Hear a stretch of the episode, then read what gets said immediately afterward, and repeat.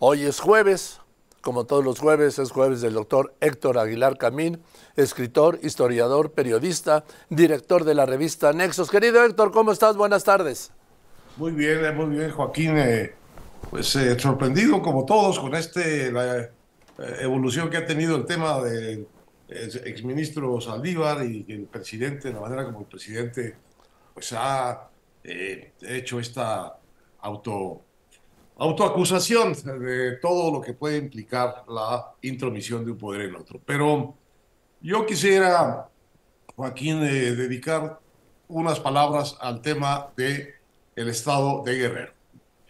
Eh, por lo que lo que hemos visto ahí es tremendo y voy a tratar de no exagerar, eh, pero me parece que es el primer estado de la República en la historia que tú y yo recordamos, eh, que, digamos, el gobierno federal ha perdido en términos de que no puede entrar ahí ni puede arreglar las cosas.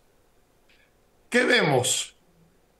A un presidente que no ha podido hasta este momento caminar pisar las calles de la ciudad central de ese estado y legendaria de México, Acapulco.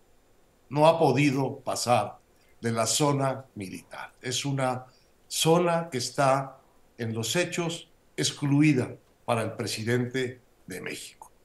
Por unas razones triviales o profundas, el hecho es que el presidente de México no puede caminar por las calles de Acapulco. El mismo presidente de México, ante lo que sucede en el resto del Estado, que es más que evidente, como sucedía ya en Acapulco, que el verdadero gobierno son las bandas criminales, son con ellas quienes quieren, quienes quieren arreglar algo en el Estado, son con ellas con quienes tienen que pactar como lo han intentado los sacerdotes, los obispos del el Estado. Y el presidente ha concedido que sean esos los mediadores de la paz y de la seguridad que son responsabilidad del Estado. Y al concederlo está concediendo que no puede el Estado, aunque él dice que hay 29 mil elementos militares y de la Guardia Nacional en el Estado. El hecho es que quien gobierna ese Estado en medio de unas atroces eh, masacres entre grupos eh, rivales, quien gobierna realmente ese Estado, quién pone los impuestos a los productos, quién maneja el transporte a fuerza de coacción y violencia, es el crimen organizado.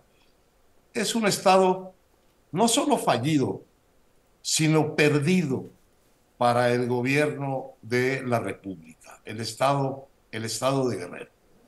No sé, bueno, desde luego sabemos que eh, es un espejo de muchas otras zonas que viven situaciones muy parecidas. Zacatecas, la Tierra Caliente, Michoacana, mexiquense, guerrerense, ah, zonas de Tamaulipas, zonas de eh, Sonora, zonas de eh, Chiapas ahora. Bueno, pero un estado completo, completo, quizá solo ha sido perdido para la autoridad eh, nacional en Guerrero. peor, al paso que avanzan los hechos, eh, Guerrero parece anticipar algo que puede suceder en otros estados completos. Mencioné Zacatecas. No creo que esté muy lejos, Joaquín, Zacatecas, de ser también un estado perdido para efectos de su gobierno eh, eh, digamos, formal, del gobierno legítimo, de los gobiernos legales, tanto estatal como federal. Eh, me parece que debemos de abrir muy bien los ojos ante esto y empezar a pensar con toda seriedad cómo le vamos a hacer para regresar del lugar en donde nos está dejando este gobierno pues, con su política de abrazos y no balazos. El primer ciudadano, primer presidente de México que no puede poner un pie en una ciudad como Acapulco es el presidente de México. Y el primer estado que está totalmente fuera del control del gobierno federal y de sus gobiernos locales, eh, por lo menos que yo recuerde, Joaquín, no sé si estoy exagerando, es el estado de Guerrero. Sí, en algún momento, hace muchos años, se consideró que zonas de Tamaulipas eran... Eh, zonas. Tamaulipas eh, había un estado fallido, ¿sí? Cuando la masacre de San Fernando, todo aquello, cuando por lo menos dos exgobernadores están en la cárcel por relaciones con el narcotráfico. Es decir, ha habido de los últimos gobernadores, pues este, o están prófugos o estuvieron en la cárcel o están en la cárcel. Así es, bueno, pero eran zonas. Zona de Madiraguato, la zona de, la zona, la Tierra Caliente Michoacana, la, qué sé yo, este, eh, aquí, eh, bueno, el Triángulo Dorado, eh, ciudades, Ciudad Juárez durante un tiempo, La Laguna durante un tiempo, pero estados completos realmente perdidos para la intervención de la federación, yo creo que no habíamos visto ninguno. No, como está hoy Guerrero, no, tiene razón. Y como está, y mientras tanto, se niega la realidad. Eso es, eso es lo más impresionante, que ante, eh, tú imagínate lo que, lo que puede ser el, padecimiento, la indefensión, la, violencia que está sujeta a la gente de, Guerrero.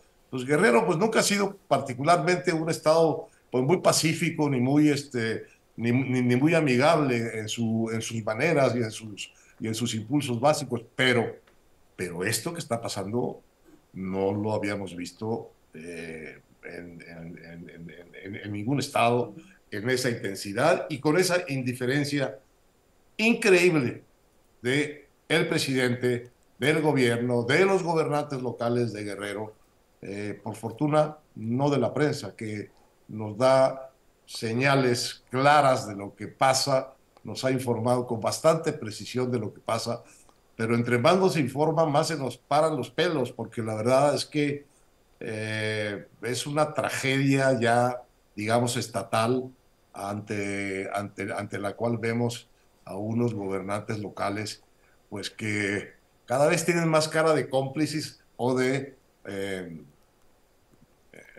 o de objetos de, de, de adorno eh, de, la vida pública de su estado. Y te recuerdo un factor, Héctor, te recuerdo un factor. Guerrero tiene tres zonas militares y tiene una, la sede de la octava comandancia regional de la Marina Armada de México. Mira, sí. pues ahí está. Eh, parecen ser más eficaces eh, eh, los, los tracos y los ardillos y los... Es increíble la última venganza que vimos entre estos grupos no solo matándose, no solo una masacre de 17 gente, sino en una, unas ceremonias increíbles de vejación de los cadáveres. Realmente creo que, Guerrero está saltando un, umbral que no habíamos visto eh, en, nuestra muy violenta eh, eh, historia desde hace, hace ya ah, varias, décadas. Ahora, el, el momento más cínico de esto es seguirle echando la culpa al pasado de lo que está pasando. El pasado ya pasó y este gobierno también ya pasó y no hizo nada, mejor dicho, permitió que empeoraran muchísimo las cosas en materia de violencia e inseguridad. Hoy se rebasaron los 180 mil homicidios dolosos. Tomé nota, tomé nota de tu, de tu nota de hoy. Eh, una cifra, y la retuiteé, una cifra pues eh, canónica, a fuerza, de ser redonda, muy expresiva. ¿no? Así es. En fin, querido Héctor, pues te mando un abrazo. Un abrazo, Joaquín. Reciben saludos. Hasta luego, saludos en casa. Gracias, igualmente. El doctor Héctor Aguilar Camina, escritor, historiador periodista, director, le decía a usted, de la revista Nexos.